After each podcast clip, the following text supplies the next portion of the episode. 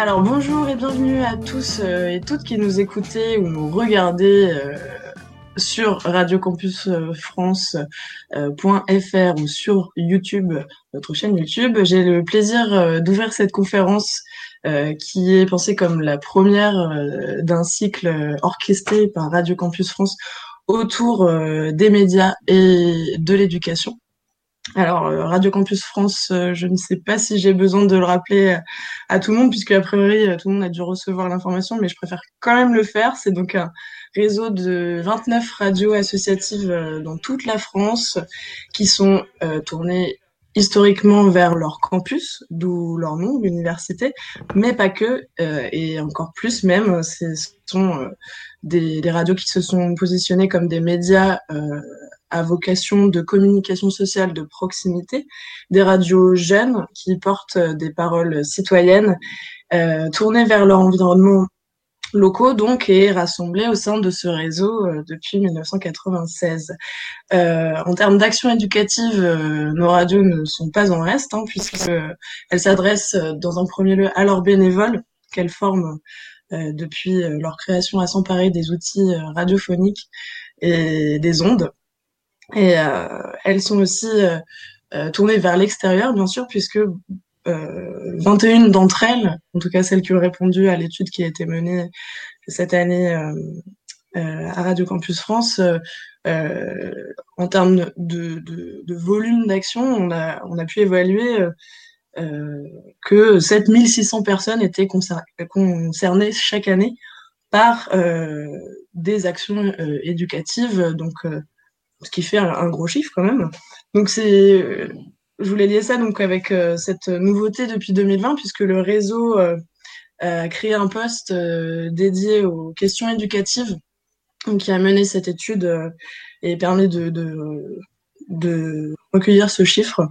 Euh, et donc ce poste que j'ai le grand plaisir euh, d'occuper actuellement, euh, il a été permis par le financement du ministère de la Culture qui porte depuis, je crois, 2015 des projets d'éducation aux médias. donc un poste qui a été qui est dédié à la réalisation de cet état des lieux des actions éducatives de nos radios aussi toute une partie de mettre en synergie les acteurs éducatifs de ces mêmes radios et euh, donc la réalisation d'un projet euh, radiophonique à visée éducative et puis aussi la coordination de cette conférence autour de, ces thématiques éducatives et radiophoniques. Donc voilà, initialement, cette conférence devait avoir lieu lors des assises du journalisme de Tours en mai dernier, mais nous sommes donc en décembre euh, et comme cette année, beaucoup de choses sont reportées, on est très heureux de pouvoir quand même se réunir et, discuter. Donc là, je, parle euh, au nom du réseau en disant que cet événement, euh, voilà, nous, on est très content de pouvoir euh, quand même le faire. Euh, on s'adapte. Euh, donc une conférence qui est intitulée La pensée critique, ça se travaille, avec un focus donc sur les questions d'éducation aux médias euh, après le lycée. Euh, donc on va poser la question des, des publics euh, et des actions d'éducation média. Donc pour ce faire, on est en présence de plusieurs invités que je vais présenter succinctement avant de donner la parole à, à Isée Vaucher, ici présente, qui euh, sera modératrice de cette conférence également. Euh, donc nous sommes en, en présence de Yuen Louedec de Broise. Bonjour. Bonjour. Bonjour. Bonjour. Donc, euh, Yuen, qui est étudiant, journaliste jeune et membre du conseil d'administration de l'association Jet d'encre. Euh, nous sommes aussi en présence de Madame Véronique Palancher, qui est donc euh, représentante du conseil d'administration de l'association des directeurs et personnels de direction des bibliothèques universitaires. Bonjour Véronique. Bonjour à vous tous euh, et toutes bienvenue parmi nous et donc euh, aussi la bienvenue à Sophie Eustache, euh, journaliste euh, au sein de plusieurs médias et notamment Le Monde diplomatique, auteur de Comment s'informer, un ouvrage qui a été publié en 2016 aux éditions du Ricochet, un ouvrage qui vise donc à initier les adolescents coulisses de la production d'information. Est-ce que ça va, Sophie? Vous m'entendez bien? Très bien. Bonjour. Bonjour. Donc je reprécise hein, qu'on est à distance, donc on fait des petits tests. On reçoit également Marie Adon-Normand, euh, qui est coordinatrice euh, du Centre académique pour l'éducation aux médias et l'information, euh, coordinatrice de l'Académie de Besançon. Est-ce que vous nous recevez? Bonjour. Bonjour. Oui, bonjour à toutes et à tous. Super. Et enfin, euh, nous recevons aussi Mélanie Pécla, euh, qui est anciennement, qui a été présidente de Radio Campus Paris et qui est formatrice radio passée notamment dans les coulisses de L'œil à l'écoute, euh, un programme que vous pouvez toujours retrouver le samedi de 18h à 19h sur Radio, Campus Paris et d'autres plateformes, il me semble. L'œil à l'écoute, c'est donc une association qui date, dont la création date de 2005. Euh, qui œuvre en Seine-Saint-Denis pour développer des espaces de création sonore et d'information sur les médias radio donc avec des ateliers radiophoniques participatifs et des actions euh, qui sont concentrées autour de la mémoire des quartiers ou, des villes. Donc aujourd'hui, Mélanie, vous avez bien d'autres euh, projets aussi dans la création sonore et notamment, on parlait ensemble avant cette conférence de théâtre radiophonique. Est-ce que ça va? Vous nous recevez? Très bien, merci.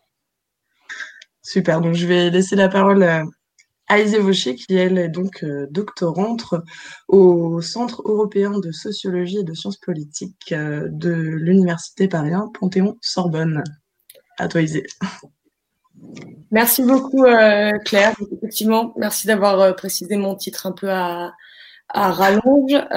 pour ce qui est... Donc, effectivement, je fais une thèse de sciences politiques qui porte sur la lutte contre les fake news et plus exactement ce qu'on met derrière ce terme qui a été un petit peu abusivement employé à mon, humble avis. Euh, et donc, j'ai étudié à la fois ce qui a été fait du côté politique, euh, les lois qui sont passées sur le sujet, ce qui a été fait du côté technique, euh, les modifications d'algorithmes, par exemple, par les plateformes, ce qui est fait du côté journalistique ou médiatique avec les, le fact-checking, le développement de rubriques euh, spécifiques. Et enfin, et c'est un peu le pôle qui va nous concerner aujourd'hui, le pôle éducatif, avec les dispositifs de d'éducation aux médias pensée en tant que lutte contre euh, notamment la désinformation en ligne, mais pas seulement. Et c'est un peu, je pense aussi, un des points qu'on abordera aujourd'hui.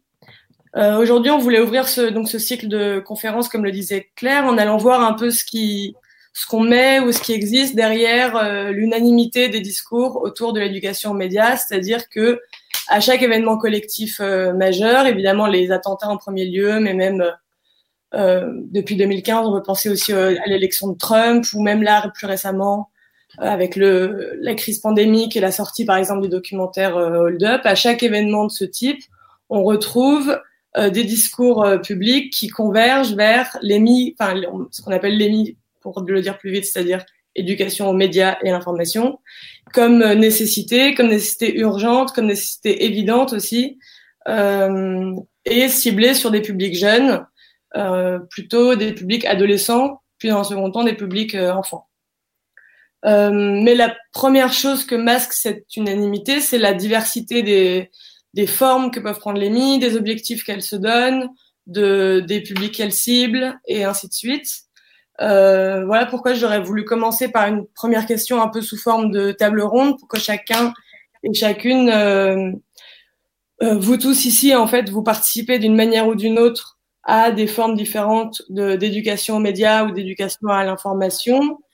Euh, Peut-être revenir un premier temps sur euh, vous, quel type d'action est-ce que vous développez ou est-ce que vous défendez ou les deux, euh, dans quelle structure et pour quel public? Et euh, je ne sais pas s'il y a un volontaire pour premier, une première candidature pour parler en premier, mais sinon ça pourrait être Yuen qui est le premier qui apparaît sur mon sur mon écran. Par arbitraire ben, Je peux commencer s'il n'y a personne qui, commence. Euh, du coup, AG d'encre, euh, ce qui concerne l'éducation média et l'information, c'est revenu assez rapide, c'est arrivé petit à petit, mais vraiment assez rapidement en 2015 après les attentats. Du coup. Et euh, AG d'encre, euh, l'éducation média et l'information, on le voit comme de la pratique. C'est-à-dire que nous, en fait, on est un, réseau national qui va euh, défendre et promouvoir la presse d'initiative jeune, donc la presse que ce soit dans les collèges, les lycées ou même les universités. Et euh, Et du coup, c'est par la pratique qu'on pense que c'est le, le plus important pour que les jeunes sachent ce dont ils ont le droit de parler, ce qu'ils ont le droit de faire, euh, quelle est la déontologie autour de la presse, que ce soit leur presse à eux qui pratiquent ou la presse générale. Et c'est de la formation qui est de pair à pair. Donc, c'est-à-dire que c'est des jeunes comme moi, moi j'ai 18 ans, je peux aller former un jeune qui a aussi 18 ans ou qui a même jusqu'à 25 ans ou euh, qui est plus petit jusqu'à 11 ans. Mais du coup, ça, la, la, barrière que peut avoir le jeune quand il est face à un professeur ou face à un adulte qui a plus la trentaine et ou ce plus après, euh, la barrière euh, qui peut exister en termes de bah il y a la parole qui arrive et euh, il faut l'écouter, ça va être plus simple pour le jeune de se retrouver en face de quelqu'un qui en fait lui va parler de ce qu'il connaît déjà et sur sa pratique à lui et va pouvoir bah, être très horizontal envers les jeunes qu'il va former donc voilà, c'est comme ça que j'ai donc pense l'éducation média à l'information. Ok, merci. On va peut-être demander à, à Maria Normand euh, de prendre la suite? Euh, sur les types, euh, types d'actions et la structure, enfin pour nous présenter la structure et les types d'actions mis en place par. Alors, le, le CLIMI, donc, il y a une trentaine d'années d'existence, hein, qui est le Centre pour l'éducation aux médias et à l'information on connaît beaucoup le CLIMI pour la semaine de la presse à l'école, hein, donc euh, puisque on en est à la 32e année, sauf si je fais une erreur là. Mais, mais donc là, moi je suis coordonnatrice du CLIMI sur l'Académie de Besançon, qui est un service donc rectoral et qui en fait a en charge donc dans l'académie du suivi de tous les projets, des dispositifs en éducation média à l'information et de la formation en fait, des enseignants puisque euh, je gère aussi le plan académique de, formation. On a aussi un plan d'intervention auprès euh, des élèves hein, à la demande des chefs d'établissement ou, euh, d'enseignants. Et puis après, on a dans l'académie également plusieurs dispositifs à mettre donc en place, notamment le dispositif que l'on appelle résidence de journalistes, euh, des actions en EMI, Podclass, hein, donc qui est un partenariat euh, avec Radio Move. Euh, on a une classe média aussi avec avec France Bleu Besançon. On a aussi des concours, donc Arte Reportage et Wiki Concours, qui sont donc des, concours donc lancés par le, le CLIMI national et donc repris par les CLIMI académiques. Et au niveau de l'académie, on a un concours dessin de presse que l'on a mis en place donc avec trois dessinateurs de presse justement sur euh, la liberté d'expression, les caricatures euh, et donc ces, dessins.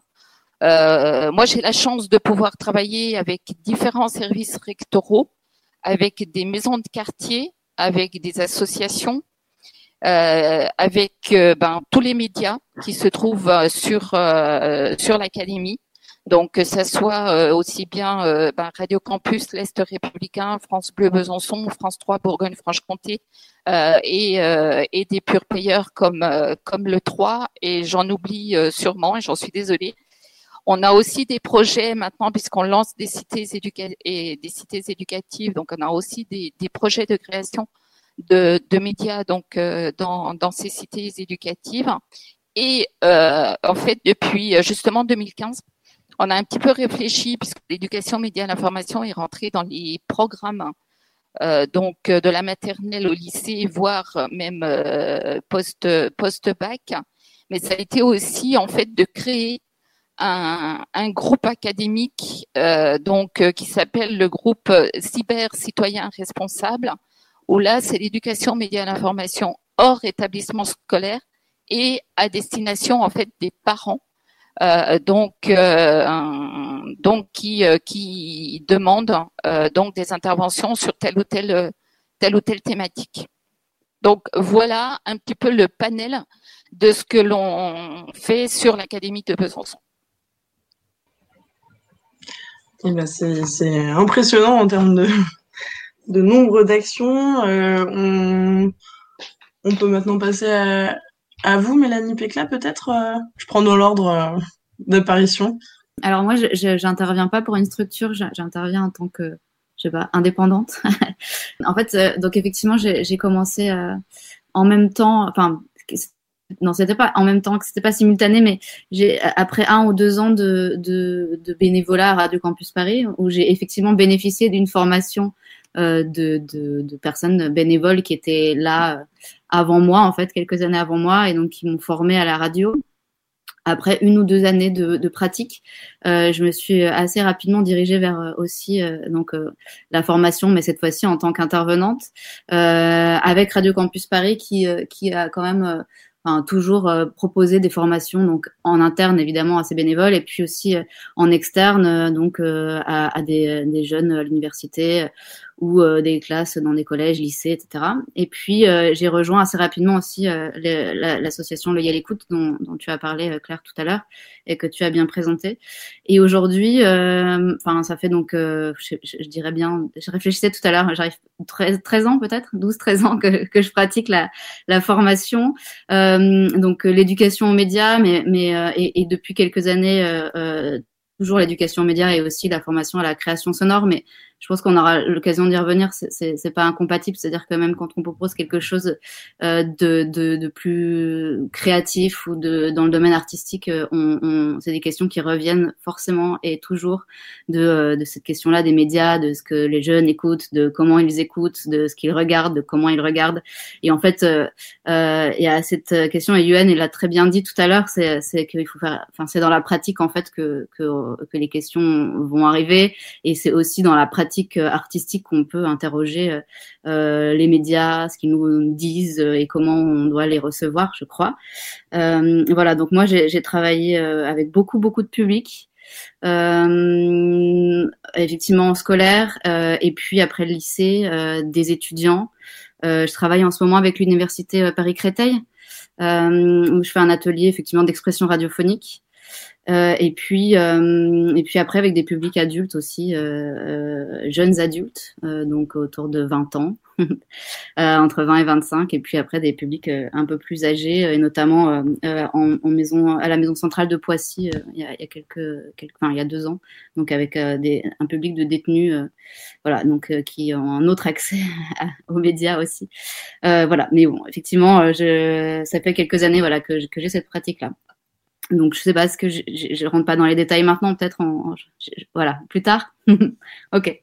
Alors, je reprends la parole pour la donner, euh, cette fois à Madame euh, Véronique Palanchet. Vous pouvez nous présenter un petit peu euh, l'association? Alors, oui, donc, euh, alors déjà, vous pouvez m'appeler Véronique tout court, parce que je mesure déjà à quel point la présence de l'association des directeurs et personnels de direction de la, de bibliothèques universitaires crée un décalage générationnel dans les, parmi les intervenants euh, de cette table ronde, euh, à laquelle on est ravi de participer. Donc, la DBU, comme le dit son nom, c'est une association à laquelle adhèrent, s'ils le souhaitent, les cadres des bibliothèques universitaires et qui porte de multiples projets liés aux enjeux de la documentation aujourd'hui à l'université, que ce soit la question euh, des ressources électroniques bien connues, de l'intégrité scientifique, et là on se rapproche un peu de notre sujet déjà, euh, et qui porte aussi au sein d'une commission qui s'appelle la commission pédagogie et documentation, qui regroupe euh, plus précisément des gens qui sont chargés de formation des usagers. Alors les usagers étant les étudiants dans leurs établissements, un axe de travail autour de la désinformation en fait et euh, de la lutte euh, pour euh, donner à tout le monde la possibilité, enfin à tous nos étudiants et des publics plus larges, la possibilité d'analyser à terme de manière autonome la qualité de l'information à laquelle ils accèdent naturellement. Alors, juste une petite aparté, on travaille, puisqu'on est des BU, forcément essentiellement avec un public étudiant et on en est ravis. Euh, je pense qu'il faudrait pas que le côté jeune euh, cache euh, la forêt. C'est un peu la partie émergée de l'iceberg parce que si on lit simplement la dernière étude de la Fondation Jean Jaurès, on se rend quand même compte que les gens qui croient le plus à des théories de complot cumulées sont les gens qui ont plus de 60 ans. Euh, on peut penser que c'est aussi parce qu'ils appartiennent à une génération où le décryptage de l'information était d'un tout autre ordre et euh, où finalement la qualité de la désinformation était beaucoup moins bonne. et je pense que c'est un des enjeux euh, qu'on peut porter au sein des bibliothèques aujourd'hui, c'est euh, donner la possibilité euh, à nos étudiants, mais aussi souvent à des lycéens ou des collégiens qu'on accueille dans des cadres un peu différents, on pourra y revenir, d'avoir les moyens au-delà, je dirais, de l'information bien faite ou du clip vidéo tellement parfait et tellement auréolé euh, de signature apparemment scientifique, euh, d'avoir les bons réflexes, euh, je dirais de ne plus réfléchir avant de le faire, pour se dire, certes, cette option me séduit bien, mais est-ce que c'est vraiment fiable et vrai? Et ça, je pense que pour nous, c'est vraiment important. Donc, on n'est effectivement pas dans de la création. Et j'ai beaucoup aimé ce qu'a dit notre premier collègue parce que euh, je, et donc j'ai oublié le prénom, donc je vais pas prendre le risque. Parce que je veux dire, on est complètement à l'inverse. C'est-à-dire que nous, on ne fabrique pas de médias et on n'est pas dans une logique de transmission de pair à pair, même si ça n'empêche pas d'avoir des pédagogies dites actives qui font qu'on n'est pas non plus dans une logique euh, complètement transmissive et descendante, bien heureusement. Alors à la DBU plus particulièrement, qu'est-ce qu'on a produit en tant que euh, commission pédagogie? Ben, On organise des journées d'études. Alors on a une journée d'études qui devait se dérouler euh, pendant le confinement, presque en même temps que les assises du journalisme autour de la question de la théorie du complot et on avait euh, volontaire, volontairement, enfin des théories du complot et on avait, enfin la théorie du complot, je parle, et on avait volontairement décalé le titre par ne pas mettre tout à fait tout sous le terme de fake news parce que c'est la partie fake news est un peu l'arbre qui cache la forêt. Et je pense que là-dessus on sera à peu près tous d'accord. Euh, on organise et on participe aussi à des journées d'études ou des tables rondes qui mettent euh, dans le même endroit avec un objectif euh, final commun des acteurs, soit de l'EMI, soit de la lutte contre la désinformation, soit des spécialistes du domaine et des journalistes. Et enfin, on a produit deux outils à destination, je dirais, des bibliothécaires et du grand public à savoir euh, un carrousel, qu'on appelle le carrousel des 500 initiatives euh, des bibliothèques universitaires. Alors, il ne tombe pas encore 500 initiatives recensées, mais qui met en avant la diversité d'actions qui peuvent se passer sur le terrain, que ce soit euh, l'analyse de l'utilisation de Wikipédia, enfin comment utiliser Wikipédia de manière utile et fiable. Et l'idée n'est surtout pas de ne pas utiliser Wikipédia, soyons clairs. Euh, comment ça peut aller, enfin plein d'autres sujets. Je vous invite à aller voir sur le site de la DBU si vous le souhaitez, et une infographie que certains d'entre vous ont peut-être vue euh, pendant le dernier confinement, qui s'appelait euh, Décrypter la désinfo avec ma BU, euh, qui était composée de deux parties, une partie très transmissive, si on peut dire, même si c'était très illustré et plutôt sympathique à regarder, où on rappelait les concepts de la désinformation et où on prescrivait quelques sites en période de Covid et on pourra revenir sur le sujet pour se tenir informé euh, pendant la période de Covid, sans du tout considérer que c'était une exclusive, et un formulaire à remplir individuellement par les étudiants euh, isolés pour quand ils avaient affaire à une information, euh, vérifier sa fiabilité. Et après, j'ai envie de dire, une fois qu'ils ont vérifié la fiabilité, à eux d'y croire ou pas. Nous, on n'est pas là pour dire aux gens ce qui, à nos étudiants ce qu'ils doivent penser, en fait on est là pour leur donner les moyens de faire des choix de manière éclairée en tant que citoyen. Voilà. Merci beaucoup. On va finir ce, ce tour de table euh, avec, euh, avec vous, euh, Sophie Eustache. Alors, on a eu pas mal d'éléments là, mais le tour de table n'est pas fini. ouais, donc bah, avec Sophie Eustache. Je vais pas faire très long. moi, je suis intervenue déjà beaucoup par rapport au livre que j'écris en fait euh, pour les jeunes euh, et plutôt pour les jeunes adolescents à partir de 14 ans. Et bon, ce qui est étonnant d'ailleurs, c'est que j'ai pas été euh, invitée à intervenir que auprès d'enfants, mais aussi auprès d'adultes, notamment par des médiathèques. Qui j'ai été invitée deux fois dans des médiathèques à parler bah, de la fabrication de l'information. Alors parfois vu que le sujet est assez prégnant quand même, euh, la porte d'entrée que me proposait Mediatek, c'est les fake news, mais j'essaye d'élargir ça euh, à plus globalement euh, l'état, l'état des lieux des médias en France et la fabrication dans les médias traditionnels aussi de l'information. Et je suis intervenue, alors j'ai fait des interventions ponctuelles dans des lycées et j'ai fait une résidence de journalisme dans un lycée à Lisieux, où le contenu pour le coup de la résidence, et ça c'est pas toujours le cas, avait été fait avait été fait par l'enseignante. C'est une enseignante d'histoire et euh, elle avait des premières spé euh, géopo et donc ils ont un chapitre sur l'information.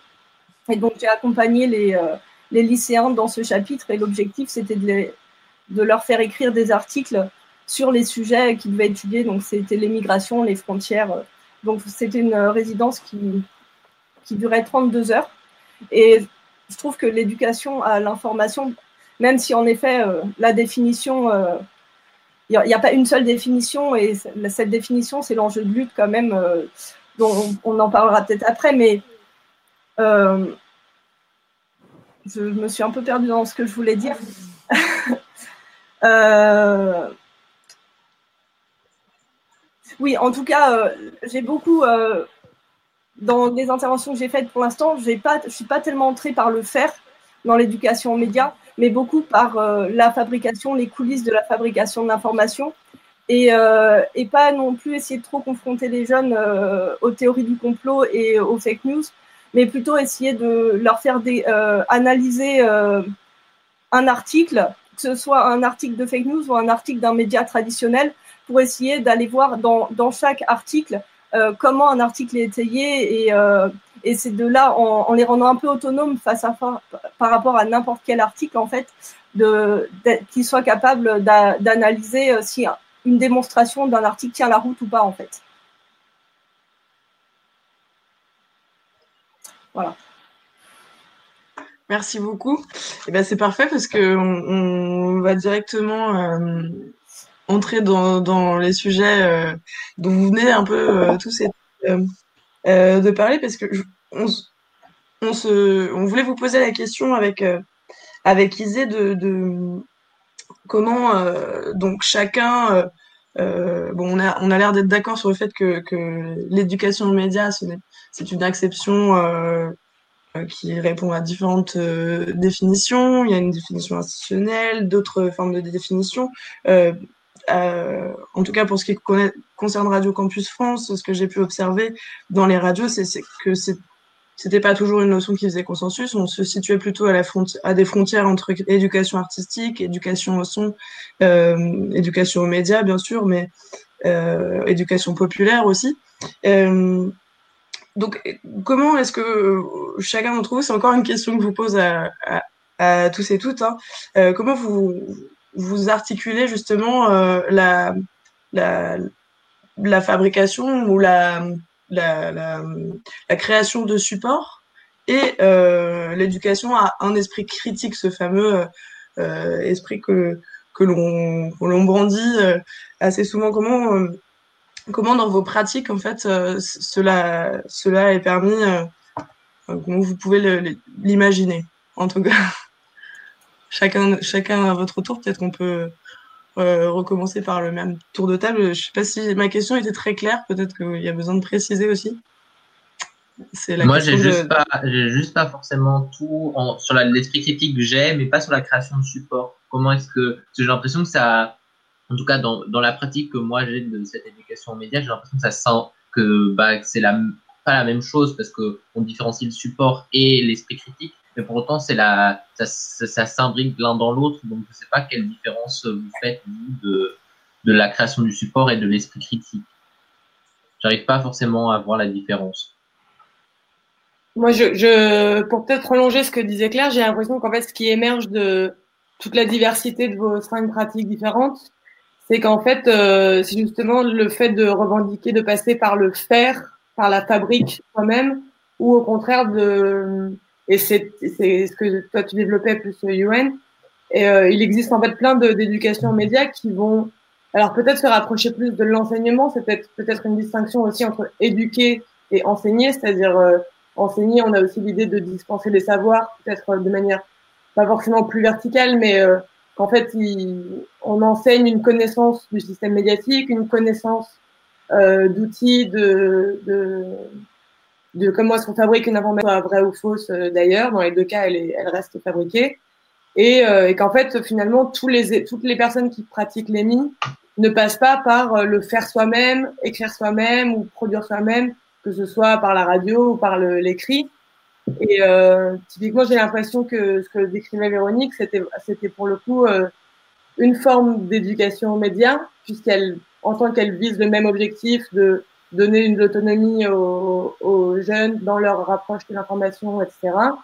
Et euh, sans pour autant passer par faire soi-même. Est-ce que finalement, faire soi-même implique nécessairement euh, une éducation aux médias ou vice-versa?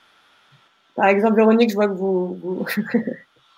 Non, non, j'étais assez d'accord avec votre résumé. Après, je pense que ce qui est vrai dans ce que dit euh, Johan de G d'encre, c'est que euh, l'éducation aux médias, elle s'est elle-même définie comme une euh, discipline euh, qui apprend par le faire, en fait. Hein. Si on se reporte, par exemple, à Divina Fraumag, euh, c'est son discours récurrent. Et, du coup, c'est aussi pour ça où je pense qu'aujourd'hui, il y a de temps en temps des ruptures importantes. Alors, que les choses soient claires, moi, j'ai absolument rien contre les gens qui passent par le faire. Et je pense que les choses peuvent être tout à fait complémentaires. Après, je pense qu'on est, on aborde la question de deux manières différentes et, et forcément parce qu'on parle de deux postures différentes aussi. C'est-à-dire que euh, nous, nos interventions auprès des étudiants, elles s'inscrivent en général dans des contextes de méthodologie de travail universitaire, souvent, ou euh, d'accueil des étudiants euh, à l'université. Et donc, je dirais de formation et de développement de l'esprit critique et euh, de capacité d'analyse euh, d'un article, que ça aille d'un post sur Facebook ou euh, à un article scientifique auquel ils seront confrontés en master 1, en master 2, avec la même capacité d'analyse et de recul et finalement quasiment les mêmes outils. Alors nous aussi finalement on leur fait faire des choses en fait, mais on leur fait pas fabriquer un média, on leur fait utiliser un produit déjà, un support qui existe déjà, pour se l'approprier, le critiquer et après décider de ce qu'ils en pensent, de ce qu'ils en pensent et ce qu'ils veulent en faire.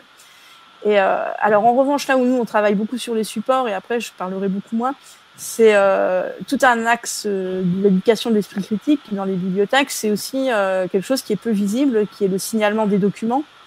C'est-à-dire que quand vous cherchez un livre dans une bibliothèque sur un sujet, vous allez tomber sur 55 livres différents qui vont refléter, euh, si la bibliothèque est assez riche pour cela, euh, toutes les pensées euh, sur le sujet sous réserve qu'elles ne soient pas illégales.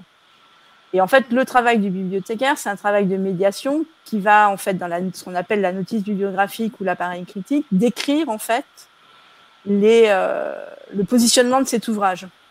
L'idée, c'est pas de retirer un ouvrage parce qu'on considère que ce qu'il dit est pas correct, ne nous plaît pas, c'est euh, de donner les éléments de compréhension au moment où l'étudiant, pas forcément formé s'il au départ, va s'emparer de l'ouvrage et le lire en fait.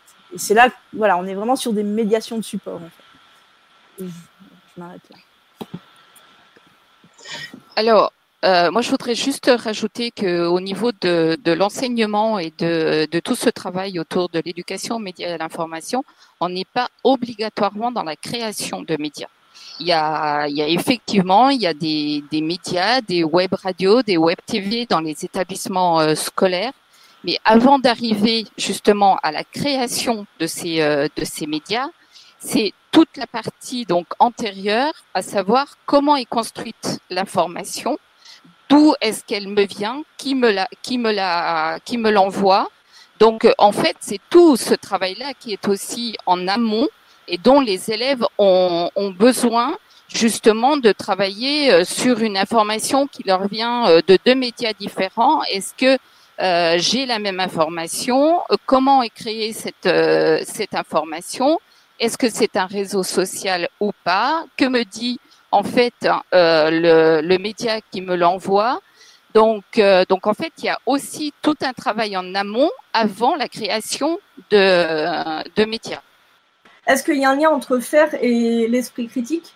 Et alors, euh, moi, je vais dire euh, peut-être pas tant que ça. Euh, en tout cas, faire. Euh, bon, je vais prendre un exemple très concret parce que j'ai travaillé sur la question pour le monde diplomatique. J'ai fait une enquête sur l'éducation média post-Charlie. Et le titre, c'est Quand les médias rééduquent les journalistes, les, lycéens. Euh, et donc, il y a, certains grands médias qui arrivent dans les écoles euh, et, les, lycées en n'apportant que par le faire. Et moi, j'ai l'impression que c'est aussi une façon de légitimer euh, la façon de faire des grands médias Et c'est-à-dire que j'ai observé en classe les journalistes euh, euh, partager leurs pratiques professionnelles, mais sans recul sur leurs pratiques professionnelles.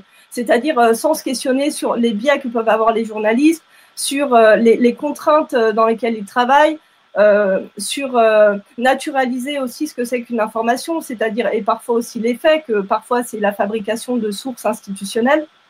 Donc, je ne ferai pas un lien direct entre le faire et l'esprit critique pour moi, il faut, faire les deux. Euh, c'est clair que euh, quand on a les mains dans le cambouis, on comprend euh, certaines contraintes, mais ça ne peut pas aller sans réflexivité, dont beaucoup de journalistes dans les grands médias manquent, mais aussi par manque de temps, parce que justement, ils sont pris dans ces contraintes économiques, de concurrence, de l'urgence de leur métier.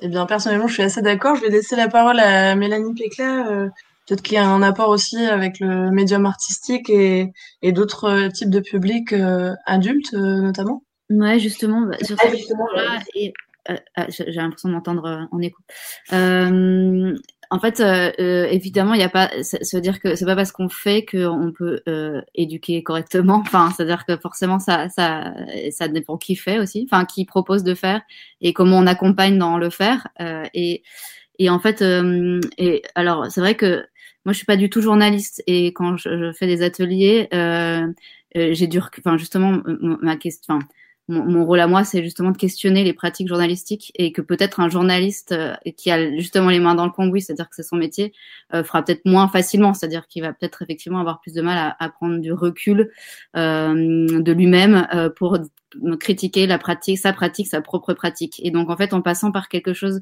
euh, qui euh, s'en éloigne un peu, puisqu'on est dans un domaine artistique, euh, et qui propose justement de faire et d'utiliser, donc pour moi, le médium radiophonique, puisque c'est celui-ci que que je travaille. En fait, on, on aménage à l'intérieur du faire des temps euh, réflexif et d'analyse en fait. C'est-à-dire que quand on leur propose de faire quelque chose, ils vont le faire. Euh, ils vont se retrouver face à un ordinateur. Déjà, on se rend compte que pour la plupart, ils savent même pas chercher une information sur un, un, un moteur de recherche. Donc déjà, on leur explique comment on fait pour chercher une information, euh, ce qu'ils ont déjà des difficultés à faire pas assez souvent. Et puis ensuite, comment on fait avec toutes ces informations? Donc on réfléchit avec eux, on dit ok, bah il y a plein de choses effectivement. Donc qu'est-ce qu'on choisit ensemble? Euh, Et ensuite, on, on en parle euh, et on, enfin et donc effectivement, ce, ce, temps dans le faire, il y a un temps d'analyse, un temps de réflexion et un temps de discussion avec eux. Et en fait, euh, c'est-à-dire que c'est dans le faire et, et après il y, a, il y a, cette notion c'est informel en fait. Enfin, c'est-à-dire que on, on, on, le fait de manière euh, euh, beaucoup plus informel, parfois individuel, c'est-à-dire que quand on est avec un jeune à côté de lui face à l'ordinateur qui sait pas comment écrire sa chronique, s'il est en train de faire une chronique, qui sait pas quelle information il a envie de mettre dedans, bah on en discute avec lui et donc parfois on n'est pas face à, un groupe, euh, face à un ensemble de jeunes, mais on va individuellement réfléchir avec lui. Et donc, euh, enfin en tout cas moi c'est surtout comme ça que, que je travaille. Et après euh, donc moi, je travaille vraiment dans un domaine artistique et, et c'est vrai que j'ai travaillé, j'ai fait le son euh, d'un spectacle qui s'appelle Longueur d'onde, euh, qui a été euh, euh, créé par Bérangère Ventusso et, et, qui est un spectacle qui parle de Radio Lorraine Cœur d'Acier qui est une radio libre, radio pirate, qui n'existe plus. Mais, et, et, autour de ce spectacle, en fait, on fait beaucoup d'ateliers. Et c'est surtout, en fait, c'est censé être des ateliers de théâtre, mais en réalité, euh, c'est pas tellement du théâtre et ça devient plutôt des ateliers de radio.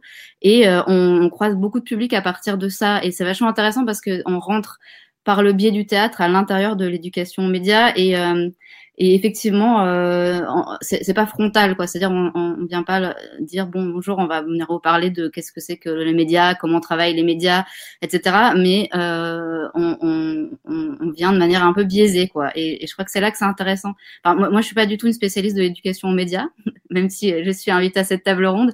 Mais il s'avère que dans ma pratique, euh, j'y suis confrontée. Et donc, en fait, j'ai dû un peu me dépatouiller avec euh, bah, qu'est-ce que c'est, des questions auxquelles j'étais pas forcément prête à répondre. Après, voilà, j'ai fait une thèse de sciences politiques et je crois que j'ai un esprit critique, donc ça m'a permis de savoir répondre aux questions des, des jeunes et d'être dans le dialogue. Et c'est vrai que, euh, en fait, il faudrait former les formateurs, c'est-à-dire en fait, euh, c'est hyper difficile de, de savoir comment leur répondre. Euh, Nous-mêmes, des fois, on a du mal à, à se dépatouiller avec certaines informations informations. Il m'est arrivé de, de, lire en diagonale un article et, et de me dire que c'était sans doute vrai et qu'en fait, avec un peu de recul, je me suis dit que peut-être pas tant que ça. Euh, J'en discutais encore il y a deux jours sur la question, je sais pas, des gilets jaunes avec un professeur de théâtre où on se disait ouais au début on a tous cru effectivement ce qu'on a les médias ont essayé de nous faire croire que c'était euh, des bandes de fascistes euh, et que en fait même si on a un peu d'éducation euh, et qu'on a un peu d'esprit critique, on, on, a quand même parfois on s'engouffre aussi nous-mêmes euh, à l'intérieur de, de, ces fake news euh, et, et, en fait voilà, juste tout ça pour dire que c'est, j'apprends en fait aussi. Enfin, en, faisant, euh, en, étant en contact des, plus jeunes, j'apprends moi-même à faire de l'éducation aux médias. Et je crois que c'est une pratique qui doit évoluer beaucoup. Et, euh, évidemment, je pense que voilà, on est aussi bien dans un temps d'analyse que dans un, une pratique et un faire. Quoi. Voilà. Je sais pas si je suis très claire, mais. euh, à moins que. Vous m'entendez là? Ouais. Ouais à moins que quelqu'un veuille euh, prendre la suite, moi j'aurais bien euh, prolongé ce que ce qu'explique Mélanie parle notamment sur l'exemple du théâtre et d'en fait effectivement du côté informel que permet aussi le faire au-delà de déclencher ensuite une réflexion plus générale, mais même le, le, le type d'éducation que ça permet de faire soi-même, etc. Et ça m'a fait penser à, il y a eu un documentaire, un reportage qui a été fait par un journaliste qui s'appelle Lucas Roxo et qui a euh, réalisé un, qui est d'ailleurs en accès libre et dont on pourra vous envoyer le lien si peut-être le mettre sur euh, je sais pas. Bon c'est clair qu'il s'occupe des trucs techniques mais on vous enverra le lien parce que c'est vraiment je trouve un très beau documentaire sur une classe média de dans une, un, établissement à Roubaix et qui suit pendant un an. Et en fait je trouve que ce qu'on voit dans le documentaire c'est aussi que on peut donner mille objectifs à l'éducation aux médias et que parmi ces mille objectifs, il y a aussi des objectifs qui sont moins euh, vendeurs que protéger les, les élèves des fake news, etc., mais qui sont en fait peut-être encore plus importants et qui sont des objectifs de prise de confiance en soi, de d'expression personnelle.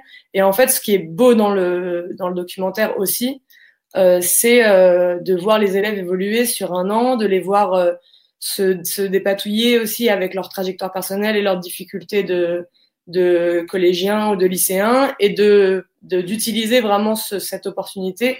Et on les voit vraiment grandir et s'affirmer et devenir euh, vachement plus euh, je trouve qu'à la fin du documentaire je sais pas si c'est un effet de, ça peut être aussi une forme de déformation mais en fait on, on les voit vachement hyper matures hyper affirmés et, euh, et c'est pas forcément uniquement l'effet de la classe média, c'est sûrement que c'était des gens super à la base, mais il y a quand même cette dimension-là euh, de, euh, de confiance en soi, de l'expression personnelle, et tout ça, c'est ça s'ajoute en fait à tous les usages, tous les objectifs possibles qu'on peut donner à l'éducation média. Peut-être qu'effectivement le faire permet plus cette information de soi que euh, un cours euh, plus vertical ou un cours plus fondé sur l'enseignement d'une connaissance même si elle est euh, fondamentale euh, aussi. Quoi. Euh, et d'ailleurs, c'est un peu là-dessus que je voulais, là que je voulais en venir, c'est-à-dire que il y a un peu cette question de, de tous les objectifs qu'on donne à l'éducation aux médias et de comment est-ce qu'on fait le tri. Euh, c'est-à-dire que ah voilà, le merci Claire pour le lien du, du documentaire, mon assistante technique. Euh, en l'occurrence, euh, il y a les discours, ce que les discours institutionnels ou ce que les discours publics annoncent comme objectif, ce que d'autres donnent comme objectif à l'éducation aux médias. Et là, on va parler de lutte contre la, désinformation, de lutte contre la radicalisation, contre les comportements violents. On va mettre là beaucoup de choses pour, euh, pour euh, qui correspondent aussi à des enjeux collectifs euh, qui, planent ces dernières années sur nos sociétés, etc euh, qu'on peut plus ou moins instrumentaliser politiquement. Euh, il y a aussi euh, une sorte de... C'est-à-dire que quand on écoute les, les défenseurs de l'éducation aux médias, on a aussi un peu parfois l'impression qu'en fait, il y a une sorte de pensée magique où l'éducation aux médias peut tout faire et va tout euh, permettre. Je pense notamment à des, des profs de, de, de, classe média qui sont dans une lutte avec les autres compétitions A, puisqu'en fait les autres éducations A, puisqu'en fait un des enjeux c'est aussi que euh, dans l'éducation nationale se développent beaucoup d'autres éducations A et en fait on, on entend des discours qui nous disent que bah, l'éducation au genre c'est très important et que l'éducation au développement durable c'est très important et qu'en fait tout ça est très important mais qu'en fait un, la, la, semaine d'un collégien de sixième peut pas faire 45 heures Et que donc, euh, l'argument des défenseurs de l'EMI, c'est là où je veux en venir, ça va être de dire que tous ces enjeux peuvent être résolus par, par l'EMI. Et par exemple, que quand on par, si on veut parler de, des inégalités de genre, on peut parler de la place des femmes dans les médias. Que si on veut parler du développement durable, on peut faire, peut faire un, un, travail sur les climato-sceptiques ou sur euh, les fake news scientifiques ou euh, etc. Et donc il y a aussi, euh, je voulais savoir votre avis sur cette dimension un peu qui est à la fois très optimiste et, et à laquelle on peut tout à fait croire, mais est-ce, est-ce que est-ce que cette, cette vision de l'EMI qui permet de résoudre tout un tas d'objectifs aussi différents et complexes que tous ceux que je viens de citer, euh, c'est quelque chose que vous défendez ou vous revendiquez quand vous défendez le, l'EMI ou est-ce que euh, ou non? Voilà, peut-être Marie Adam Normand qui voulait commencer.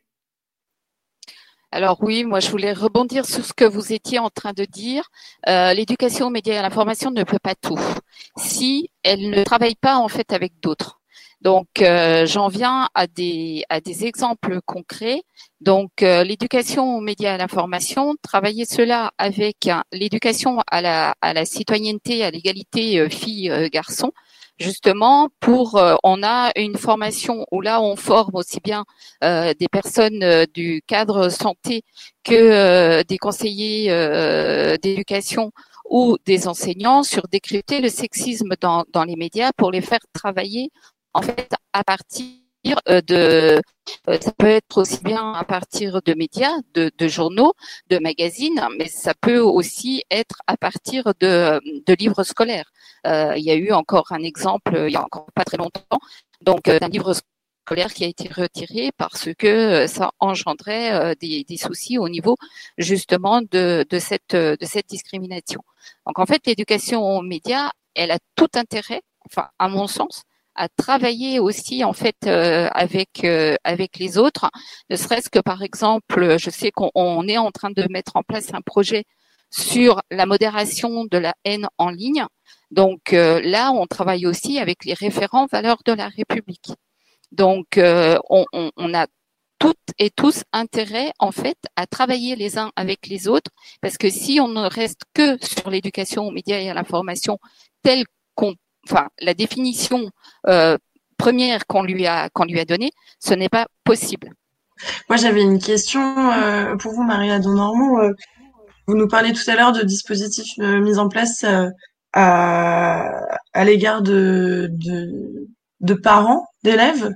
Du coup, je voulais savoir un petit peu comment vous articulez ces, ces, dispositifs avec. Enfin, est-ce que vous pensez ça avec une une action ciblée, enfin derrière sur euh, les élèves, du coup, les enfants, ou euh, c'est vraiment destiné aux, parents et, euh, qu'est-ce que vous pouvez mettre en place avec eux?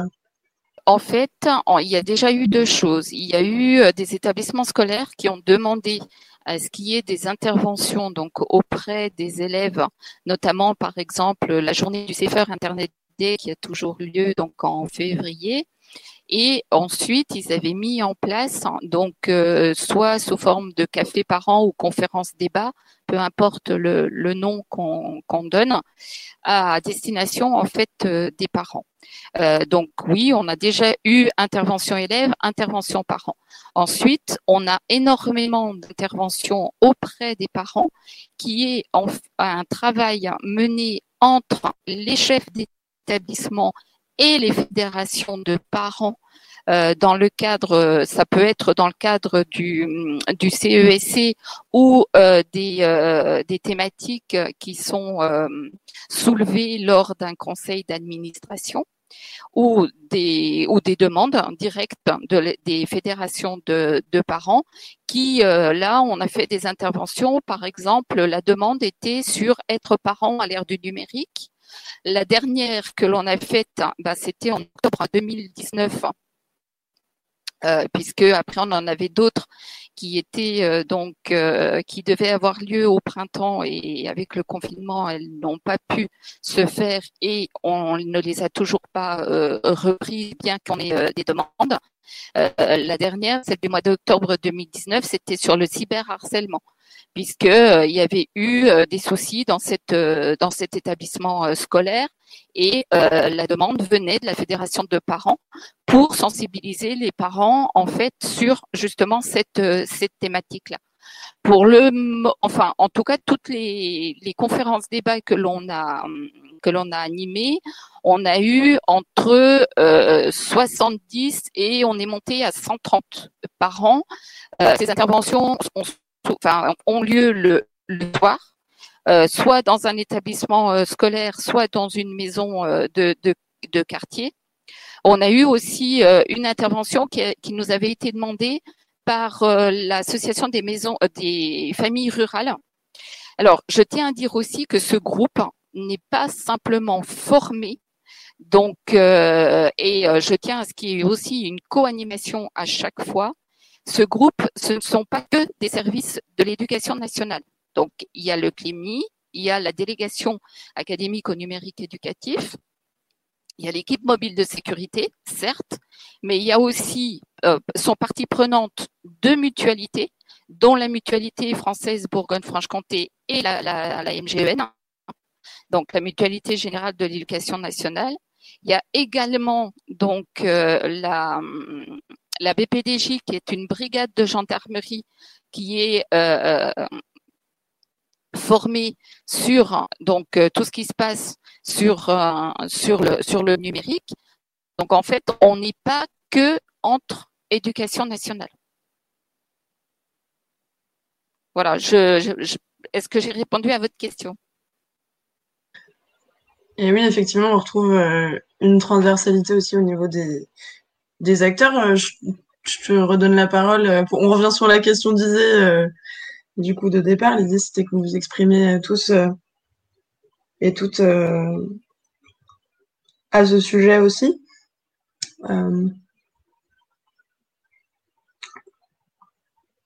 Donc, comment faire le tri dans les, dans les objectifs euh... Bon, je vais peut-être répondre brièvement, mais je crois, enfin, je ne pense pas que euh, l'éducation aux médias ou même le développement de la pensée critique euh, soit la solution à tous les problèmes de société, parce que j'ai envie de dire, ça serait en quelque sorte euh, trop simple. Je pense qu'en revanche, développer la pensée critique et le recul par rapport à l'information qui nous arrive, c'est donner à chacun la liberté de choix en fait et créer les conditions d'une égalité de débat. Et, euh, et, du coup, moi, je passe pas forcément euh, l'égalité en amont, c'est-à-dire en me disant ça sera plus efficace si la transmission est faite de manière non transmissive, non académique. Euh, par des autorités qui sont très remises en question, éventuellement par des journalistes qui vont exposer leur méthodologie sans forcément la questionner toujours suffisamment. Je, je suis d'accord, mais qui vont en même temps expliquer pourquoi la production d'un journal c'est pas tout à fait la même chose qu'un tweet euh, ou qu'un post euh, sur euh, Red 4chan. Euh, et en fait, une fois qu'en fait chacun a ces éléments-là, il va lui-même faire ses choix. Et après, je dirais, on rentre dans les conditions d'un débat pour tout ce qui reste légal et euh, c'est un autre ressort pour tout ce qui va basculer dans l'illégalité. Mais je crois vraiment que donner à chaque individu, euh, en l'occurrence nous c'est aux étudiants, la capacité euh, à comprendre en fait que non l'expression d'une pensée divergente à travers un média quel qu'il soit, que ce soit qu'une caricature ou autre chose, ce n'est pas une agression personnelle. Eh ben, ça demande simplement d'avoir une capacité à analyser ce qui se passe quand on lit un article dans la presse, quand on qui l'a écrit, pourquoi il l'a écrit, comment il l'a écrit. Et euh, donc non, ça résout pas tous les problèmes, mais ça donne à chacun la capacité de se, positionner. Et puis la résolution des problèmes, elle est chez d'autres instances que nous, malheureusement, enfin ou heureusement d'ailleurs. Ça serait trop lourd comme responsabilité. Est-ce que euh, Johan, Mélanie ou Sophie, vous voulez euh, ajouter quelque chose? Par exemple, vous, contre quoi est-ce que vous, enfin, contre quoi ou pourquoi est-ce que vous faites l'éducation aux médias quand vous en faites? Et quel est l'objectif que vous, vous lui donnez euh, principalement euh, au milieu de tous ces, enjeux? Euh, Alors, l'objectif, moi j'ai très envie d'amener dans l'éducation aux médias, c'est-à-dire c'est la critique des médias, qui a une longue histoire en France avec Acrimed et, même certains sociologues du journalisme. Donc j'ai envie d'apporter ça. Après, je, souscris pas mal à la philosophie de la friche, qui est le collectif dont fait partie Lucas Roxo. Et, et Lucas Roxo me disait qu'il envisageait l'éducation aux médias euh, comme une façon de créer d'autres discours médiatiques euh, sur les quartiers populaires euh, qui soient différents et qu'on puisse les opposer aux discours dominants des médias dominants sur les quartiers populaires. Et je souscris assez bien à cette, à cette définition que peut être l'éducation aux médias. En tout cas, pour moi, l'éducation aux médias, ça doit vraiment être une question politique, c'est-à-dire pas un truc qu'on doit se dire que c'est forcément bien de faire d'éducation média, ça dépend comment on le fait, ça dépend avec quel préjugé on le fait. Euh, donc euh, oui, et utiliser, enfin, pour moi, il faut vraiment utiliser les outils euh, d'éducation populaire aussi dans l'optique, en effet, de, de, politiser ces questions, de la question des médias, de la propriété des médias, de, de qui a le droit de prendre la parole dans les médias. Et à chaque fois, je perds un peu le fil. C'est l'émotion de parler en public. Euh, d'utiliser ces outils et surtout de ne pas arriver euh, en tant que journaliste, en tant que sachant euh, face à, ces jeunes ou ces adultes d'ailleurs. Et j'aime bien instaurer un, dialogue et surtout faire parler les jeunes sur leurs pratiques médiatiques. Parce que souvent, on est complètement à la ramasse sur leurs pratiques médiatiques. On a beaucoup de fantasmes euh, et, souvent, elles sont beaucoup plus nuancées euh, que ce qu'on peut penser ou que le, discours parfois des grands médias euh, porte sur, sur leurs pratiques. Et aussi se, questionner, dernier point, sur... il y a un truc qui n'est pas du tout mis en avant, et notamment sur la, question des fake news, c'est la sociologie de la réception. C'est-à-dire qu'on a très peu de connaissances sur la façon dont les fake news sont reçues, en fait. On, panique un peu face aux chiffres du numérique, mais en fait, ce sont des chiffres qui sont noyés dans des milliards et des milliards de données. Euh, le sociologue Dominique Cardon a fait un travail là-dessus, justement, sur euh, la panique morale euh, à l'égard des fake news. Et je vous invite à aller lire ces travaux parce que ça permet une réflexion qui est en cours, en fait. Nous sommes de retour en direct. Peut-être que, que, Mélanie, tu, tu voulais prendre la suite?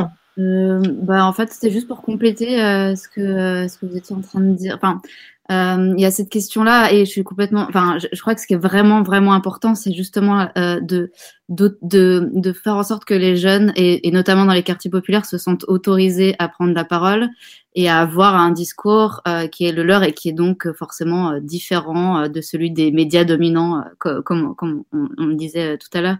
Et, et a cette question-là de la légitimité, je crois, et la légitimité, la légitimité de la prise de parole, le fait que ce qu'ils ont à dire qu'ils ont euh, à dire euh, et la manière dont ils peuvent le formuler, c'est effectivement euh, tout à fait légitime et que on, a le droit de donner à entendre. enfin, voilà, on peut on, peut donner à entendre cette parole et qu'il est même nécessaire de donner à entendre cette parole.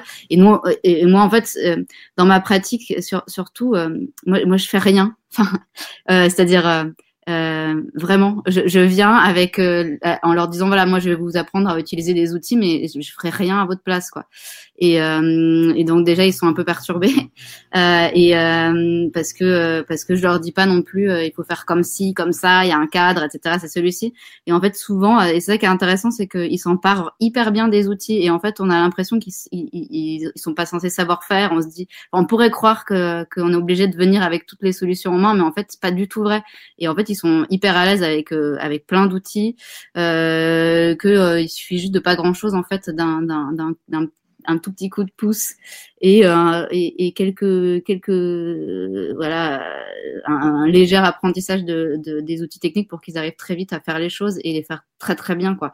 Et, et ça c'est vachement intéressant. Et puis effectivement je pense qu'on est naïf aussi en tant qu'adulte sur la manière dont ils perçoivent et reçoivent les informations. C'est à dire que on, a l'impression euh, que euh, Enfin, moi, je travaille là. Enfin, ça n'a rien à voir. Je travaille en ce moment euh, avec le théâtre de la colline et une classe de, de, de dans un lycée professionnel. Euh, ils sont en première et en fait, ils, donc, ils, ils, travaillent de la l'horlogerie de pointe. Enfin bref, donc rien à voir avec ce que je suis censée leur, leur apprendre. Et donc, on, on a travaillé autour de d'un roman de Marguerite Duras donc euh, l'amant. Et bon, donc on arrivait avec ça et on arrivait avec euh, la proposition d'un exercice qui s'appelle le contre-livre, qui a été mené par euh, un journaliste qui s'appelle j'ai oublié son nom, Duhamel, je crois. Et, et bref, et du coup, peu importe. et en fait, on a, j'étais bourrée d'a priori. Je pense qu'on était tous bourrés d'a priori sur leur rapport à la lecture euh, en, en, se disant ah bon ok donc c'est des jeunes, ils ont 19 ans, ils sont en lycée technique, euh, ils se destinent à l'horlogerie de pointe, il y a quand même peu de chance pour qu'ils lisent beaucoup. Et en fait euh, en fait on s'est complètement trompé quoi, c'est-à-dire qu'une fois qu'on a lancé la discussion, on s'est rendu compte que on avait on avait aucune idée de enfin voilà, on n'était pas du tout sur euh, Enfin, voilà, on n'a aucune connaissance et conscience de, de, qui ils étaient réellement, et même leur professeur de français était étonné au final, qui est quand même elle qui a priori passe beaucoup de temps avec eux et les fait lire quoi. Et donc je pense que que ce soit sur euh, l'éducation aux médias, que ce soit sur la lecture, sur etc. En fait, en tant qu'adulte, on a toujours une sorte d'a priori et, et, en fait le plus dur c'est de, déconstruire ces a priori pour pouvoir démarrer le travail quoi. Et, euh, et c'est dans cette rencontre et dans la confrontation que va se faire euh, le travail possible. Voilà. Et donc euh, et je crois qu'une fois qu'on qu'on utilise, enfin, c'est-à-dire qu'une fois qu'on met les mains dans le cambouis, qu'on est en, juste en, avec eux, euh, on peut traiter tous les sujets. Et effectivement, l'éducation aux médias, c'est une porte, quoi, pour, pour, pour traiter d'autres, d'autres sujets. Et donc, effectivement, il faut qu'on, euh, enfin, euh, il faut qu'on travaille tous ensemble, quoi. C'est-à-dire, euh, on, va pas faire bouger les choses si on, on reste chacun cloisonné. Et c'est pour ça que la pratique artistique, ça permet aussi ça. Ça permet de venir créer des liens, construire des, des, des ponts là où il n'y en avait pas forcément avant, quoi. Et désolé pour les travaux. bah, je crois que ça s'entend pas tant que ça. Véronique, euh, voulez reprendre euh, la parole euh, Allez-y. Juste deux secondes. Alors en fait, c'est vrai que maintenant je travaille à Marseille, où je m'occupe de formation de bibliothécaire. Mais au moment où vous m'avez invité, je change un tout petit peu de casquette. J'étais directrice adjointe d'une bibliothèque universitaire qui se situe en Seine-Saint-Denis et euh, je travaillais particulièrement sur le site de Vitaneuse, donc, qui est euh, au nord-ouest de la Seine-Saint-Denis, la Seine-Saint-Denis la plus pauvre en fait, euh, la plus déshéritée. Et pour moi, l'enjeu, c'était pas tant de d'aider mes étudiants, nos étudiants à construire une parole légitime contre entre guillemets une parole dominante, mais en tout cas de leur donner les moyens et les outils pour déconstruire et comprendre la parole dominante et que quand ils s'expriment euh, à l'extérieur, ils ajoutent pas toujours euh, euh, j'ai une licence qui vient de Seine-Saint-Denis, mais j'ai une licence point. Quand ils produisent un article, qu'ils le produisent pas dans un média qui est un média de contre-pouvoir valorisé parce qu'il est produit par des jeunes des quartiers populaires. Mais au contraire, leur donner les moyens d'être juste des jeunes parce qu'ils sont jeunes, et puis après d'être des adultes parce qu'ils sont des adultes, et, euh, et sans cette voilà essayer de lutter justement contre cette surprise en enfin cette prise en compte trop forte euh, de facteurs défavorisants en quelque sorte qui ferait que et on le fait tous hein, enfin toutes et tous euh, qu'on est ébahi parce que un étudiant de licence 1 euh, en génie électrique a lu l'amant de Marguerite Duras. Et là enfin je suis désolée de le donner comme exemple mais si on va intervenir euh, au lycée Louis le Grand, euh, on n'est pas du tout étonné qu'un élève de seconde ait lu l'amant de Marguerite Duras. Et eux, ils ont très bien intégré ça. Et du coup, pour moi, le travail de développement de l'esprit critique, c'est aussi leur faire comprendre qu'ils l'ont intégré, mais qu'il y a aussi des moyens pour eux de le dépasser, en fait. Et, euh, et pour moi, la plus grande victoire, c'est à travers la pensée critique, c'est qu'un adulte qui vient de Seine-Saint-Denis ne soit plus toujours obligé d'ajouter euh, je suis prof mais j'ai eu concours en Seine-Saint-Denis. Voilà.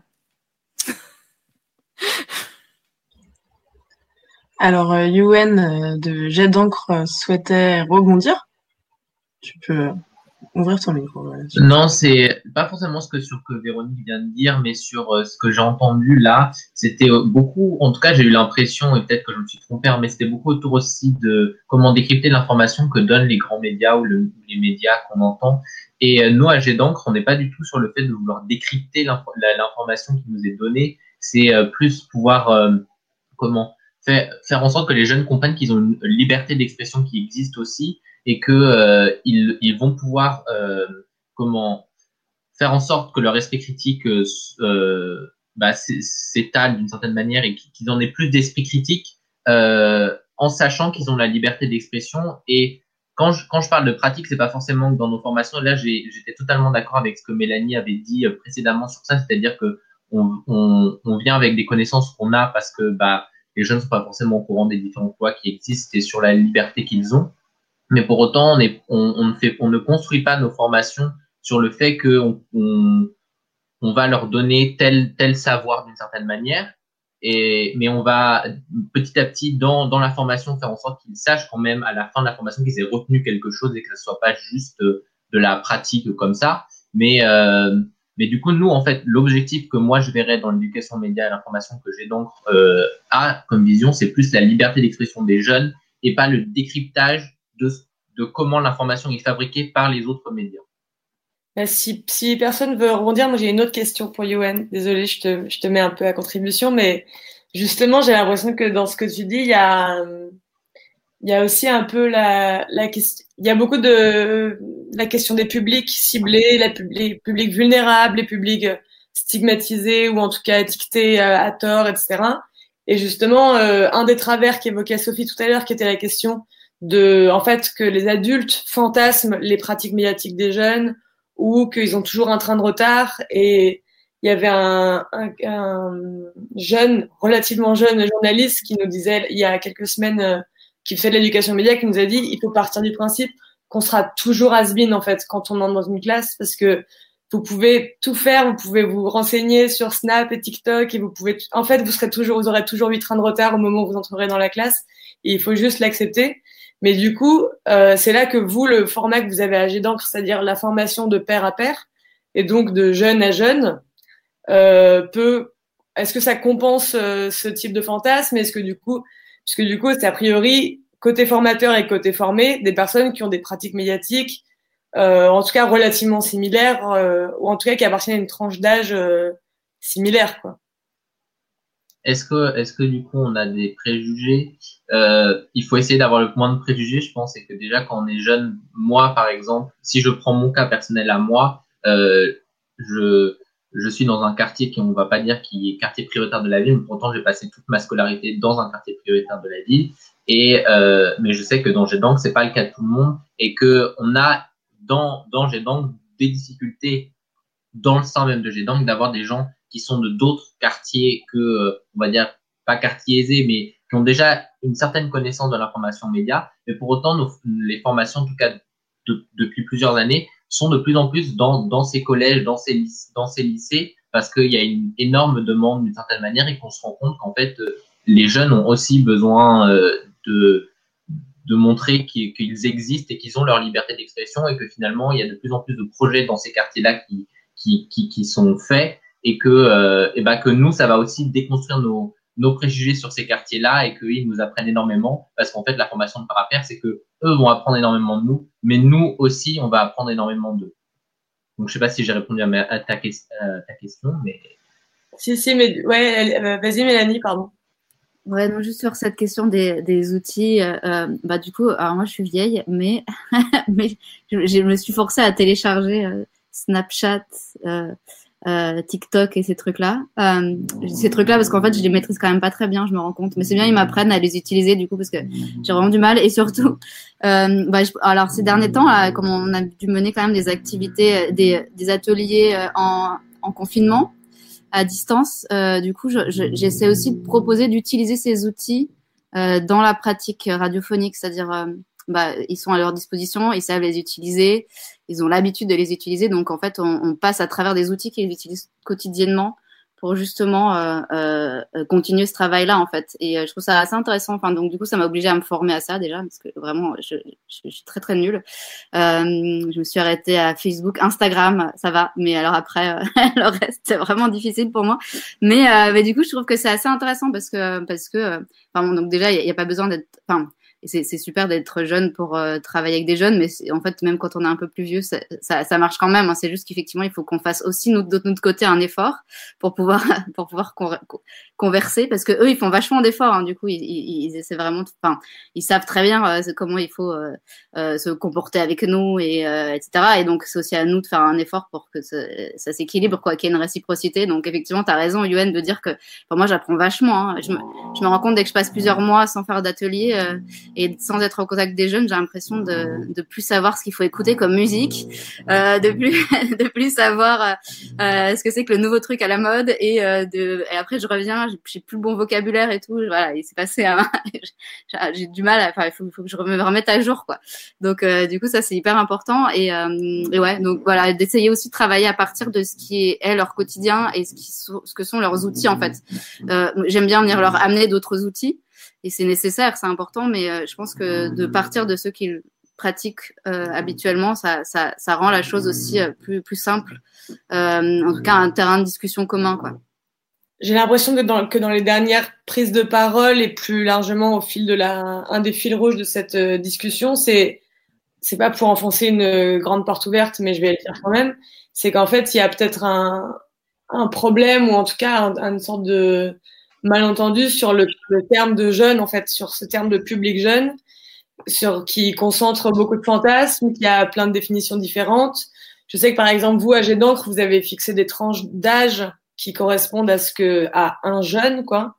Mais euh, mais c'est aussi des, des, éléments de construction médiatique qu'on subit de de le jeune avec un grand J, quoi, un peu comme le comme une sorte de d'animal un peu étrange qu'on connaît mal et qu'on comprend mal et qui lui-même euh, n'est pas très éveillé. Et en fait, derrière ça, il y a à la fois des disparités sociales que t'évoquais, Yuen, euh, des disparités même de pratiques médiatiques, qui sont en fait tous les qu'on projette aussi dans un sens comme dans l'autre euh, euh leurs pratiques, des pratiques qu'ils n'ont pas forcément, etc. Et en fait, finalement, est-ce que c'est pas là qu'il y a la question de des publics, qu'est-ce que c'est les publics vulnérables, quels sont les publics qui doivent être prioritaires pour l'éducation aux médias, et euh, notamment, par exemple, comment ça se passe, comment est-ce que pour ceux qui ont fait les, celles et ceux qui ont fait l'éducation aux médias, dans, pour d'autres publics, est-ce qu'il y a des différences? Je pense par exemple à Mélanie euh, face à des publics de détenus ou de jeunes adultes. Alors pour le coup, des jeunes adultes, est-ce que des jeunes adultes c'est des jeunes? Bon bah ça, pareil, je j'en sais rien. Et, euh, et je pense aussi à ce que ce que disait Véronique tout à l'heure sur en fait euh, les, la tranche d'âge euh, la moins à l'aise avec les outils euh, du numérique et qui est euh, parfois évoquée comme la, la, au contraire, elle étant la plus vulnérable, qui est la tranche des plus de 65 ans. et qu'est-ce qui qu'est-ce qui existe pour eux, qu'est-ce qui est possible de, de proposer pour d'autres tranches d'âge que les jeunes de classe populaire, de collège ou de lycée? Et est-ce que l'éducation développée doit s'adapter à des publics euh, différents quoi? Peut-être Mélanie, si tu peux nous raconter, par exemple, avec les détenus, comment ça s'est, pour prendre un exemple un peu incarné. Euh, comment ça s'est passé? C'était dur. euh, c'était dur pas à cause du public, c'était dur à, euh, à, cause de l'administration pénitentiaire. C'est difficile vraiment de travailler avec l'administration pénitentiaire. Je sais pas si pour celles et ceux qui l'ont déjà fait, mais vraiment c'est quelque chose d'assez douloureux. Hein. Au final, ce qui, ce qui est plus compliqué, c'est de négocier avec l'administration pour que ça on puisse vraiment mener des ateliers. Euh, non, alors ce qui est un peu bizarre et ce qui est particulier, euh, c'est que euh, quand je travaille euh, avec euh, bah, quelques publics que ce soit, c'est que je viens pas avec une thématique particulière. et donc en fait, on, on, laisse les choses se faire, c'est-à-dire qu'on laisse les gens proposer des choses. Et évidemment, quand on est en détention, le premier sujet qu'on a envie d'aborder, c'est celui des problématiques liées à la détention. Et, euh, et, et c'est exactement ce que ne veut pas l'administration pénitentiaire. Donc du coup, euh, on se retrouve assez vite coincé à essayer de leur proposer de faire autre chose que euh, que, que, ce qu'on aurait voulu leur proposer de faire, enfin ce qu'ils avaient envie de faire eux. Euh, c'est compliqué cette question que tu poses, parce que je crois que la, la définition, en fait, j'ai un peu l'impression qu'il faut pas faire de différence entre les publics. Euh, que euh, en fait peu importe enfin c'est-à-dire évidemment que je parle pas de la même manière à un, à enfant de 7 ans euh, qu'à un détenu euh, qui a pris 30 ans euh, et qui voilà bah, évidemment et que bien sûr les sujets vont être enfin les thématiques qu'on va aborder vont être différentes mais mais mais j'ai quand même l'impression que que enfin en tout cas moi j'arrive avec juste des outils et que à partir de ces outils naissent des choses et en fait et en fait je, pré, je pré, enfin ça, se prépare pas quoi. Enfin, c'est-à-dire euh, ça, ça, ça, vient avec quoi, avec la pratique.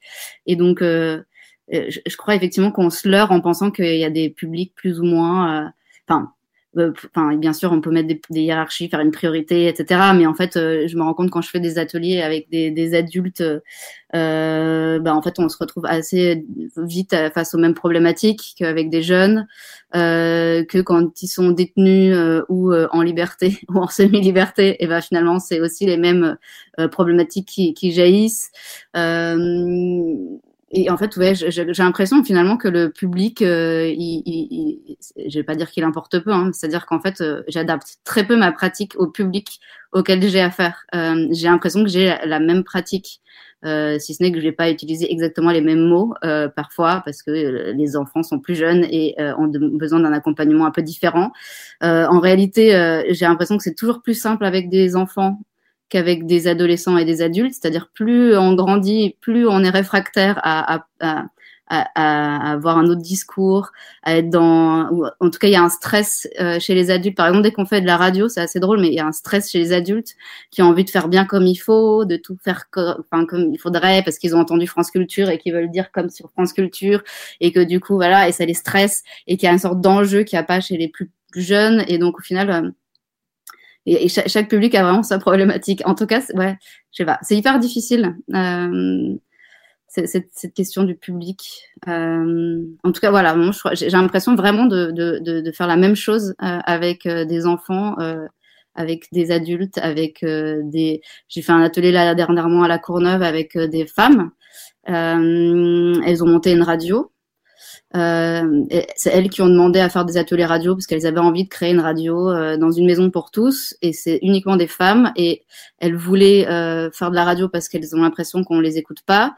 Et elles voulaient aussi faire de la radio parce qu'elles portent un voile et qu'elles elles, elles, pensent que euh, le fait de pas être vues, c'est-à-dire de faire de la radio et pas de la vidéo, ça légitimait un discours. En tout cas, ça leur permettait de que les gens ne se disent pas ah ouais mais bon c'est une femme voilée qui me parle voilà. Donc du coup elle se disait bon bah la radio ça reste le bon média. Euh, ça a été assez difficile cet atelier parce que il a fallu euh, euh, comprendre ce qu'elle voulait exactement. Au début elle-même elle savait pas exactement ce qu'elle voulait faire ce qu'elle voulait dire à qui elle voulait s'adresser pourquoi elles avaient envie de le dire. Juste elles avaient envie de dire quoi.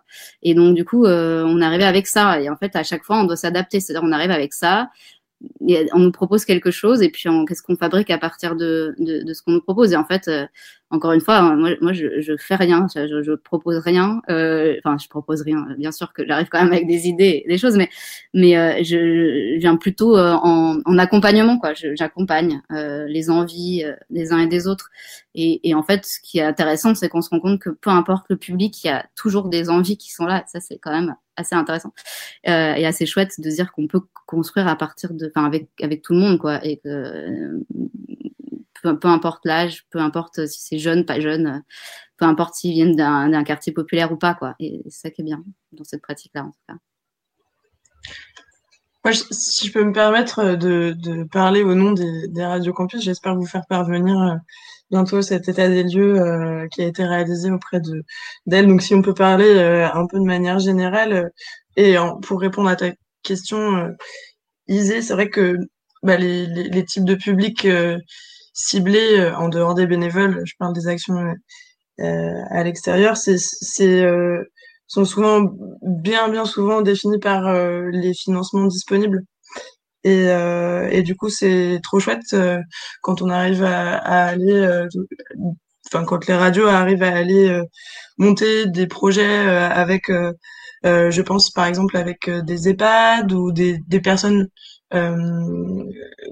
voilà, de, comme vous disiez tout à l'heure, euh, Véronique, euh, qu'on qu cible pas forcément et qui ont peut-être besoin aussi d'avoir euh, accès à des, des ressources qui leur permettent. là, je pense à l'outil radiophonique. Bon, en dehors de, de, de l'aspect vraiment thérapeutique de ces actions, je, je, on n'observe pas vraiment de, de, de changement dans, dans, enfin vraiment de, d'usage euh, des dispositifs.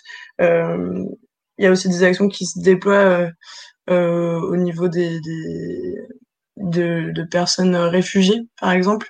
Et là, euh, là par contre, on a, des résultats aussi dans, dans l'apprentissage de la langue, ce que permet vachement la radio de se réécouter et à la fois de s'emparer du média, puis de se réécouter et, aussi peut-être de voilà d'avoir un, une chance de une opportunité pour faire entendre sa voix. Donc c'est c'est quelque chose d'assez assez chouette, mais c'est vrai que ça dépend ça dépend beaucoup des financements. Euh, ce, parce que la, plupart des publics finalement restent, euh, enfin des publics cibles des, actions externes restent quand même liés à, à l'enseignement primaire et secondaire. Euh, et voilà, il y a une, il y a une ouverture euh, et le partenaire historique de, des radios, c'est quand même l'université. Euh, et, et, surtout, euh, leurs actions, elles se, elles se situent d'abord au niveau de leurs bénévoles parce qu'elles sont, elles sont faites par, par elles. Donc les programmes, les émissions, tout ça, c'est eux. Et, et du coup, ça représente quand même beaucoup, beaucoup de gens. Euh, mais je ne veux pas, euh, je ne veux pas monopoliser la parole euh, sur ce point. Peut-être que Sophie ou Sophie Eustache ou Marie-Adam Normand a une. Alors, en deux mots, je En deux mots, je voulais juste dire que nous, on intervient dans une tranche d'âge qui va de 18 à 30 ans pour les doctorants qui ont pris un peu leur temps, mais qu'en revanche, on intervient dans tous les milieux. C'est-à-dire que clairement, pour nous, euh, faire de l'éducation à la pensée critique, euh, ça se caractérise pas par intervenir dans les universités dites défavorisées. C'est-à-dire qu'on en fait autant, euh, on fait la même chose entre guillemets quand on intervient en première année à Sciences, à la bibliothèque de Sciences Po ou à la bibliothèque de Vitaneuse. Alors sans doute pas avec les mêmes mots, et là faut pas se mentir non plus, c'est pas tout à fait le même public, mais en tout cas, ce travail, on le fait avec tous les publics, en fait. Et euh, il n'y a pas de priorité au public défavorisé, en quelque sorte. Ce qui est plutôt bien, d'ailleurs. Et c'est aussi utile dans les autres, pour les autres publics. Oui, en quelques mots, euh, Maria Normand, on arrive bientôt à la fin de cette émission, donc vous pouvez prendre la parole. On va laisser tout le monde s'exprimer aussi. Allez-y. Euh, oui, moi je voulais euh, donc euh, réagir sur ce qui vient d'être dit. Au niveau du public, nous, pour, en ce qui nous concerne, il n'y a aucune différence entre entre le, les établissements scolaires sur lesquels on, on intervient. Donc, puisque de toute façon, on intervient donc dans les écoles primaires, au collège, au lycée, aussi bien lycée professionnel que lycée général et technologique. Et en fait, justement, il ne faut pas partir de cet a priori là et euh, on a mis en place avec euh, France Bleu Besançon un dispositif, un projet qui s'appelle le DICO des ados. Et euh, dans ce DICO des ados, c'était eux qui prenaient la parole et qui en fait expliquaient le vocabulaire qu'ils qu'ils utilisent, donc aux plus anciens.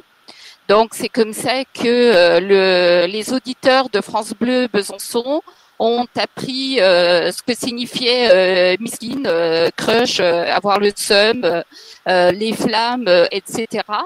Et pour clore en fait leur, leurs interventions, on leur a demandé aussi de trouver une musique qui collait avec avec l'expression, le, le, mot qu'ils qu'ils avaient utilisé. Et donc, ben, sur France Bleu Besançon, on a vu aussi arriver du rap. Donc voilà, ça a un peu étonné aussi donc euh, certains certains auditeurs. Il y a eu des retours euh, à la radio, donc ça nous a fait euh, sourire. Donc en fait, juste pour vous dire que ben, c'est bien aussi qu'il y ait un travail donc des jeunes envers les moins jeunes pour qu'il y ait justement une, une, une confrontation. Et puis finalement, ben, on s'est rendu compte que ce soit des lycéens euh, issus donc de lycées euh, généraux et technologiques, que ce soit des lycéens issus de lycées professionnels, bah, finalement, ils parlaient le même vocabulaire et, euh, ils donnaient les mêmes, les mêmes définitions. Donc, donc en fait, les a priori, il faut absolument pas les avoir parce que eux, eux, ils les ont, mais justement en faisant des, des projets, en créant des projets comme comme ceux-ci, et eh ben, euh, ben en fait, ils se rendent compte que non, c'est exactement la même chose dans le lycée euh, général et technologique qui est peut-être pas très loin de leur lycée professionnel et vice et vice versa. Merci. Alors Sophie Eustache euh, souhaitait aussi également réagir. Je sais pas si vous nous recevez, l'image a l'air figée, mais Euh, oui, j'avais recoupé mon micro. Euh, non, je voulais juste rebondir sur ce que tu disais, Claire, justement sur euh, les financements. Et en effet, il y a quand même euh, un gros effet de financement dans la construction des publics. Et moi, j'ai l'exemple assez frappant des Gilets jaunes. Avant les Gilets jaunes, les, les, financements étaient très attribués dans les quartiers populaires pour des, pour des missions dans les quartiers populaires, dans les quartiers prioritaires de la ville, maintenant on dit. Et après les Gilets jaunes, il y a eu de nouveaux financements euh, pour euh, les territoires ruraux. Parce que les Gilets jaunes, ça a été un mouvement euh, où il y, a eu, il y avait une grande défiance des médias. Et, de, et donc, de nouveau, on voyait aussi un peu ce, pour moi, qui est un biais de l'éducation média, parce que c'est pas celle que je défends, qui est d'aller parler aux, à ces personnes qui sont loin des médias pour les pour relégitimer les médias dominants et et rapprocher les journalistes de ce public défiant à l'égard à l'égard de ces médias-là.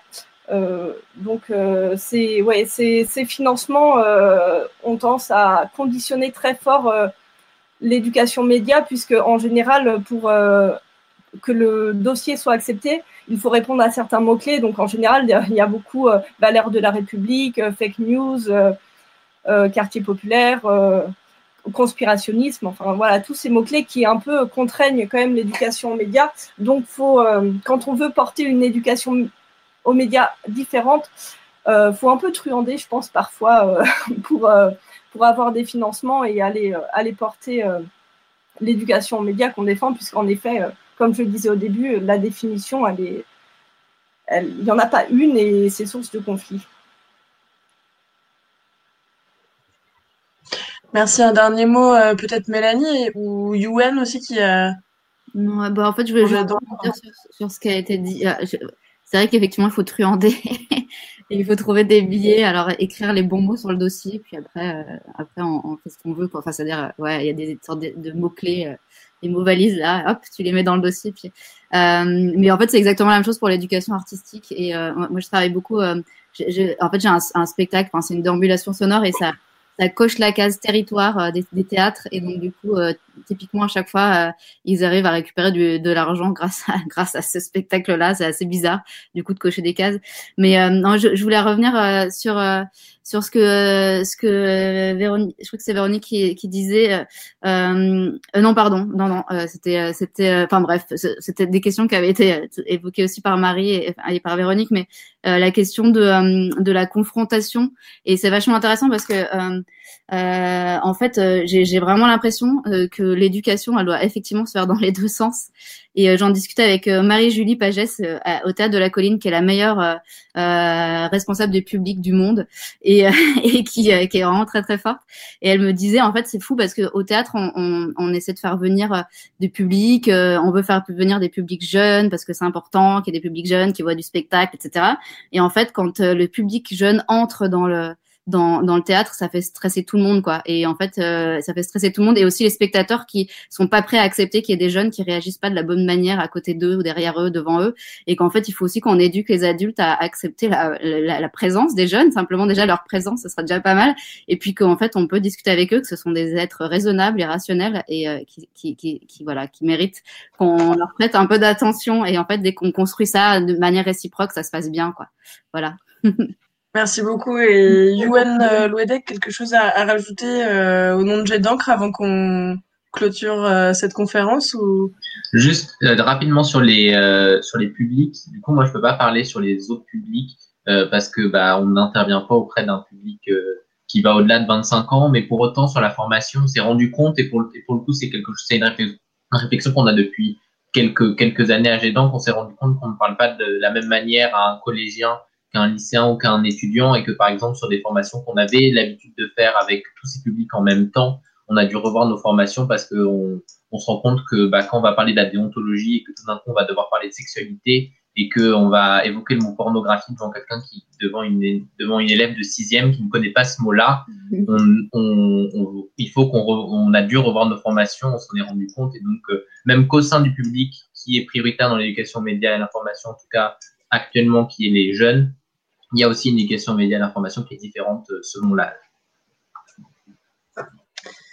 Merci beaucoup. Hein. On va devoir euh, terminer cette euh, conférence qui sera disponible si vous souhaitez la réécouter sur le site de radiocampus.fr. Merci à Marie-Adam Normand, Sophie Eustache, Mélanie Éclat, Véronique Paloncher et Luen Louedec d'avoir répondu positivement à, cette euh, invitation.